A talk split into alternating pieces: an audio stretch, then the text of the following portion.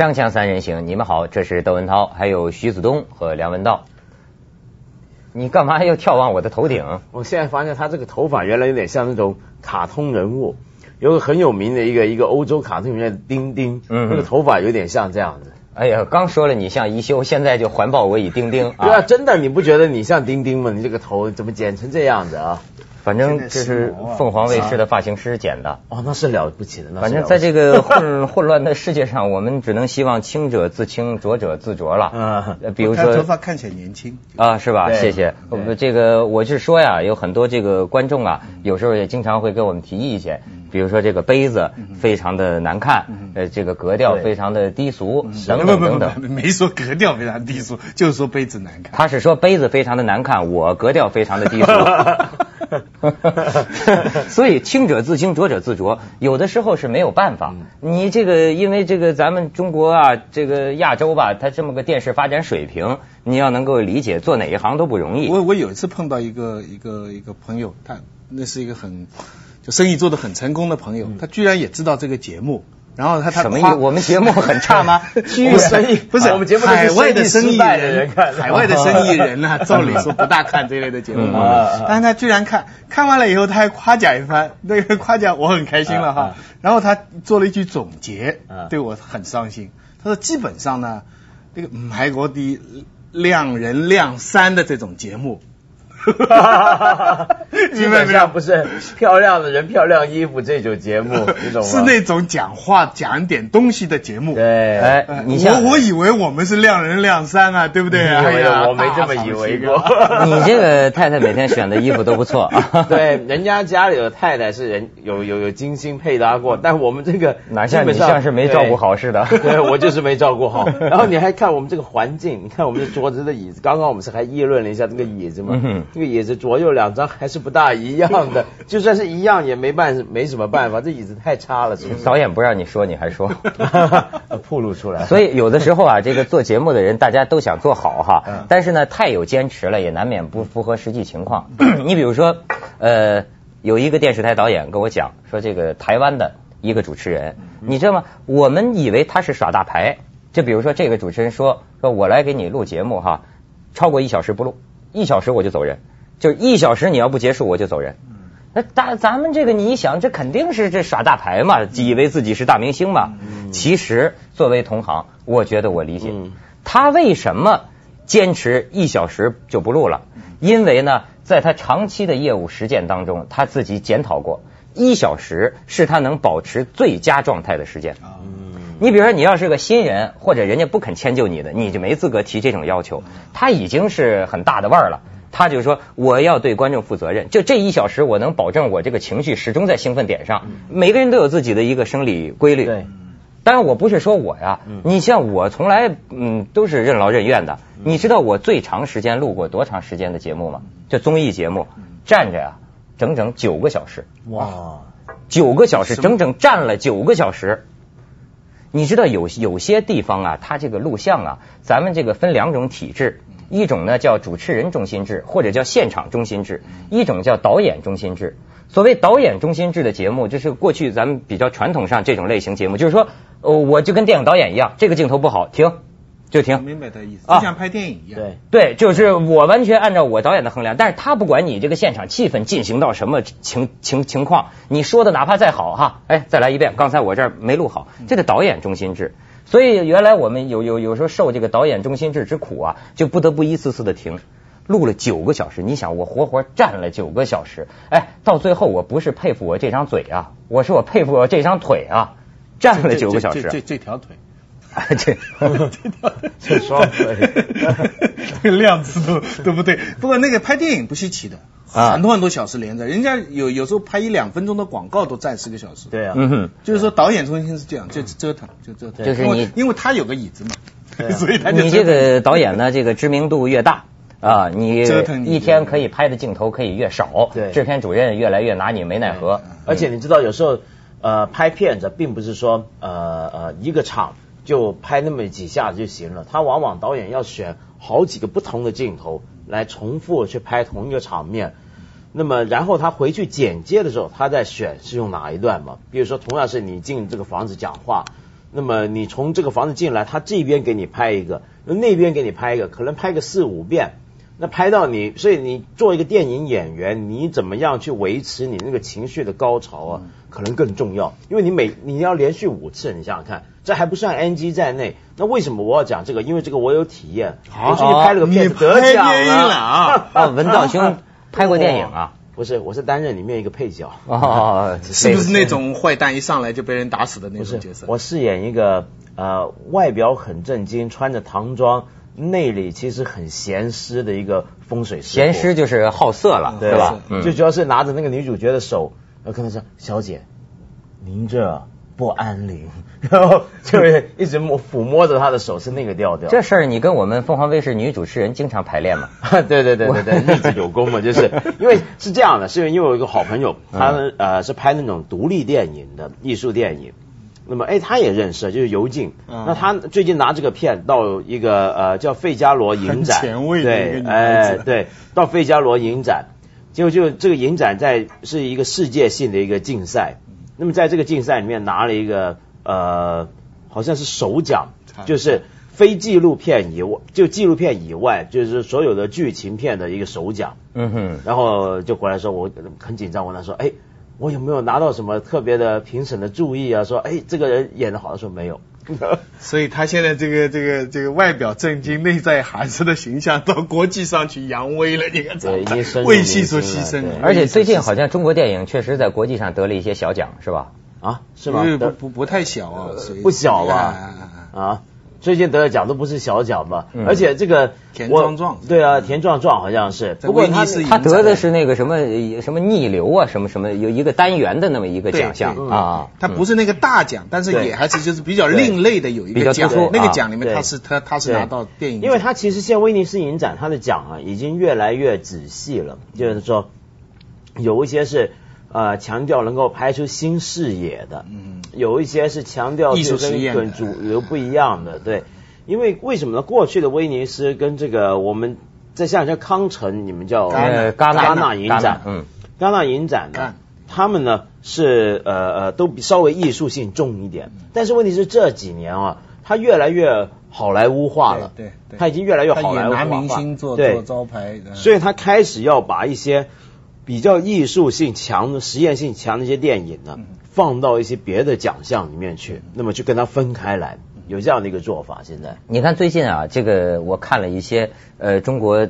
非常著名的导演，你看票房第一的导演冯小刚嘛，嗯，还有这个执着于这个电影艺术的导演田壮壮嘛，嗯，哎，你看他们这两个人呢，对这个记者说的话呀，有意思，呃，你能胡乱猜想到他们可能在承受着一些什么样的攻击？嗯，你比如说，呃，冯小刚的话听起来很有道理，他说这个我看呢，不管是拍什么电影的，呃，都是低级趣味。哎，你要说我满足观众低级趣味，那你也是满足观众的低级趣味，大家都是低级趣味，只不过选择不一样而已。你看，这是他的观点。那么，因为他这个票房老是第一，可能呢，就有些人觉得这人俗，对吧？这这满足这个这个观众。可是你比如说，你像田壮壮，他就讲啊，他讲的道理啊，呃，我觉得不是特别了解电影的人，还不是特别能明白。嗯。比如说，他说。这个电影语言，你看他就三三番四次讲这个电影语言呐，它本身就是有奥妙无穷的。这个电影语言本身就是值得呃这个不断发展的，不断这个推陈出新的。他认为这是他的追求之道。哎，真的，你看他拍的这个《小城之春》呐，我觉得呢，就是求人得人，求智得智，哎，真是有意思。就说你种瓜得瓜，种豆得豆，整天在讲着电影语言，确实他这个电影，哎，最吸引我的就是他的这个电影语言。你他跟这个当年费穆的那个《小城之春》的分别就是什么呢？你注意看他的这个镜头，呃，就像是一个游魂的镜头。你看，它往往让你的注意力集中在了它的这个镜头的运动方式上，甚至你就觉得。像是徘徊于这个废旧荒原当中的一个游魂，在看着这三个演员的各场各场戏，微微的这么就这么这么走。有时候你能明显感觉到，你看他追求这个，哎，你就能感受到这个。嗯。但相反呢，可能他过去不重视的，比如说是演员的表演，呃，到底真实不真实啊，成熟不成熟啊，能不能有可信度啊？哎，这个可能你也能从中发现一些瑕疵。嗯。不过你刚刚说的熟或者不熟这回事啊。呃，我想到一些例子，我觉得很有意思。比如说，呃，你我们我们都看过北野武的电影，对不对？哎，花火，对，大佬这个对日本这个北野武，北野武啊，他是个很怪的人。他平常他是拍电影的时候才用北野武这个名字。嗯，他不拍电影的时候，我忘了他用一个什么样的名字。换句话说，他在日本人心目中是两个人，其实是。他以平常以另一个名字出现的时候啊，他是一个电视节目主持人，而且就像胡瓜那一类的，而且像是我们大陆说的说相声的，他对是日本那种讲笑话他的，叫他们叫漫谈，那个叫。嗯可他电影里很酷，对也不说话，对对不对？但他平常呢杀人不眨眼，这个电影下呢，就是那种特别低级，然后特别俗，然后说话就是很很粗野或怎么样，然后每天都在讲笑话，嗯讲笑话。但是一拍电影的时候就很酷，就永远都是很沉默的。电影里面他如果出出来扮演一个角色的话，他肯定是不讲话的。那在做导演的时候，他也是很酷的。那另外一方面，他还有个第三面，他就像个黑社会老大，他就带着一群一票票子人呢、他们叫北野武军团，都是他的副导演啊、摄影师什么的，一票跟着他玩 sick 的。那么这一群人呢，譬如说有时候哪一家杂志社批评他们、诋毁他们，他们看不顺眼，他们就会上那家杂志社砸，啊真的，真的砸，然后把人家桌子推翻了，打，把人家打的呃满地都是，然后后来给警察抓了回去坐牢。确实他们是这样的一又野又有啊有，有有一个法国的评论家叫 France，他说过一句话，嗯他说我得招供，关于莎士比亚，关于拉辛，我说的其实都是我自己。你刚才听梁文道讲北野武啊，你仔细听听，其实都在讲他自己，或者是他追求的方向，没有没有没有几面的角色，嗯那是他那个什么不同的身份对，这一种境界，你仔细去听听。那是他这个错误的少年时代，他已经悔改了。锵锵三人行，广告之后见。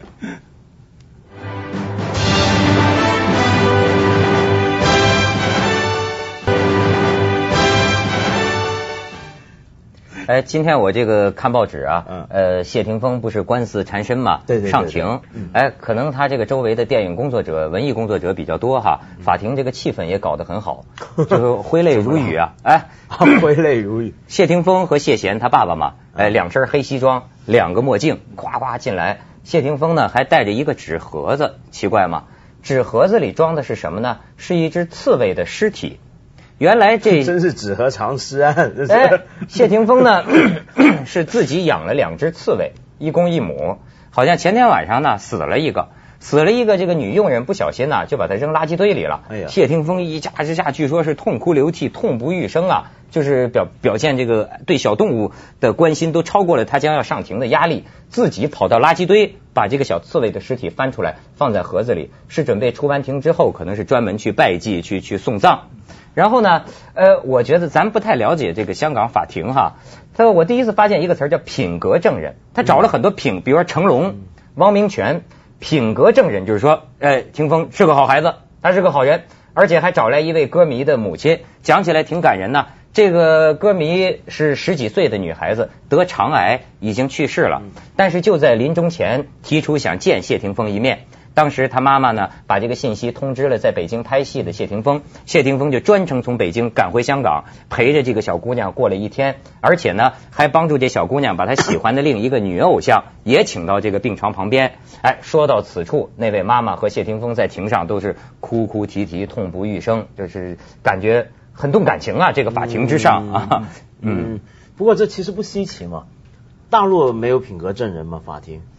不知道怎么叫，反正香港叫品格证人，我第一次听说。中国的传统上呢，从来就是把这个以前清官审案嗯啊，他也没有司法制度，就做官就是审案了嘛，从来就是把这个判事实跟这个好人坏人的这个道德评判混在一起的。嗯，常常是先首先看你这个人好人还是坏人，然后觉得你是坏人了吧？证据还不足吧？打，对不对？打打打打就打出来了嘛，对不对？所以常常是一个案件审出来，不单是澄清一个事实，而且是正了一个是非，对而且匡正这个民风，正义哎哎，这个扶植正义。所以，但这个东西呢，恰恰是西方现代法所所所非常排斥、非常反对的。对他们就认为法律呢就应该就事论事，你不应该考虑他过去的，你可以考虑他过去的犯罪，但是你不能考虑他这个人道德怎么样。就是说，他们常就是说，这个官司他们是这样打，比方说 Simpson 的事情，嗯。那这个是最典型，就因为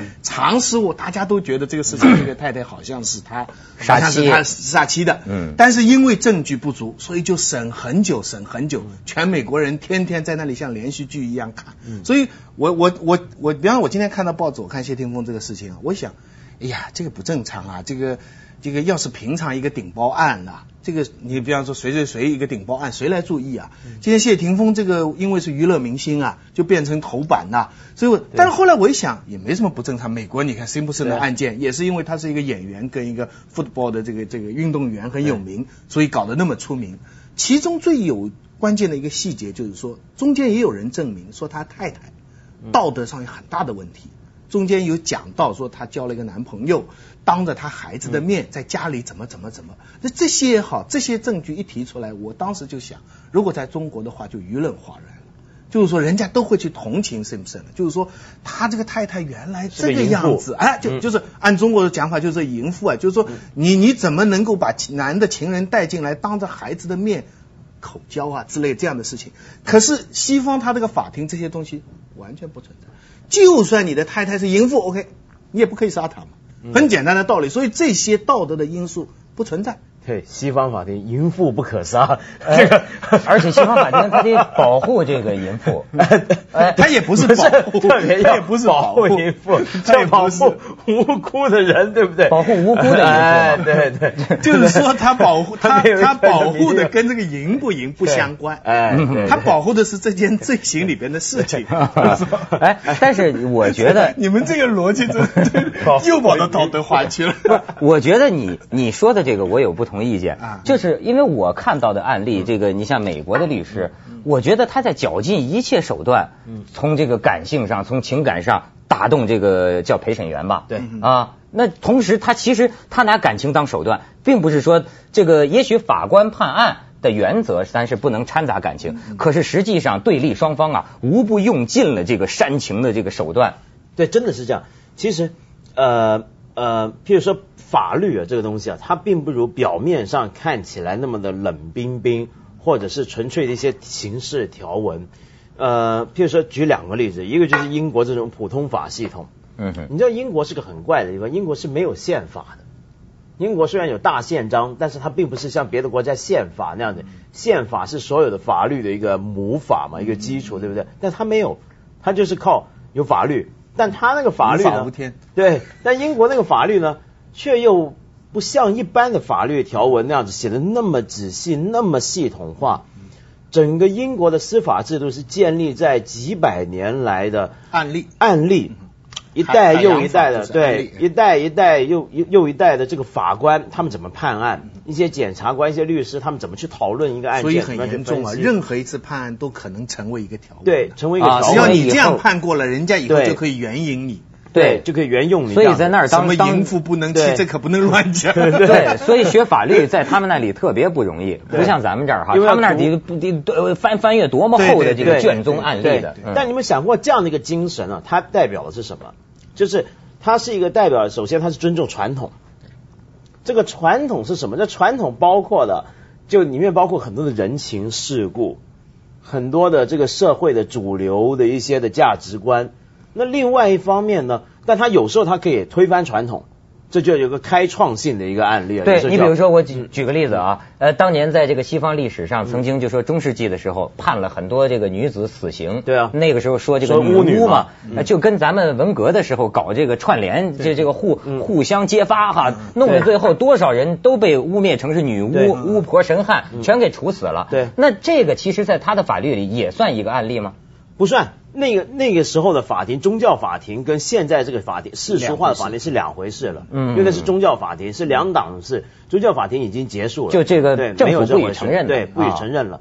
然后像他现在这样子累积下来的这种案例啊，你有时候可以有个开创性的解释，或者是推翻以前的一个案例，不得了。那么那是很不得了的事。但是问题是，整个普通法它的精神就放在怎么样去尊重这个社会的价值观。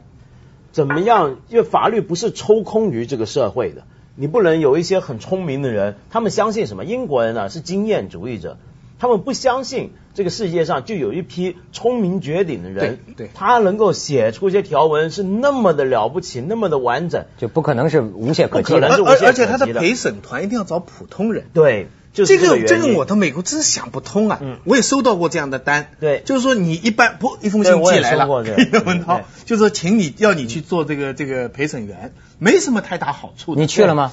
我我不能去，因为我是不是美国公民。那他瞎发，不，他瞎发，他不知道嘛。然后你就，但如果你是美国公民的话，你没有特别的理由，你还不能不去。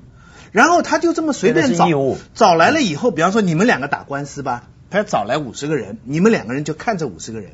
如果有一个人说这个人这不好，你就可以把他推掉。那么你两个人觉得这个人过来还可以，这个家庭妇女每个人找都找对自己有利的证人。嗯比方说我是一个女的，那我找一个女的；我是个黑人，我找一个黑人。那么最后就形成了这么十个人的陪审团。这个十个人的陪审团他们在房间里吵，他们还常常要一起通过。对。他不是说九票对一票可以，大的一些他他有些东西常常要一起通过，所以这个这些人呢又都是就是普通人，最后法官呢只是根据他们的判决，而且那个判决很不一样，他就是 guilty and not guilty，他就是有罪和没罪，具体的刑由他来判。对。我一直想不通，背后他的前提就是说，他对于人性。这个康德的这些普遍正义，就是他一个假定，就是说人只要你是成年了，你是正常，你不是罪犯之类的，对。你就有一个判断是非的能力，对。你绝不比总统跟最高法官差，对。因此你有这个权利，而且是你特别是一个一个组合的人，你就可以来决定一个，所以这个这每一次的这个案例，的审判，得去一下广告。啊！锵锵三人行，广告之后见。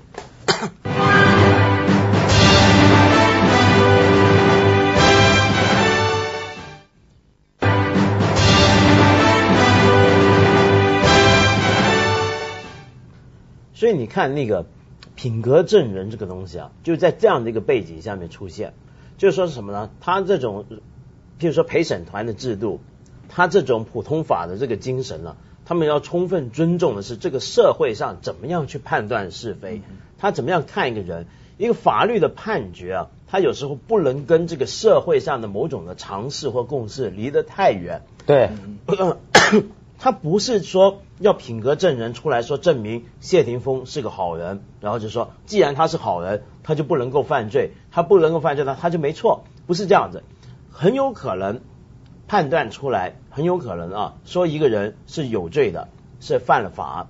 但是同时考虑到品格证人的证词，他可能会补充说，这个人在大家的心目中，他平常的行为其实都很好。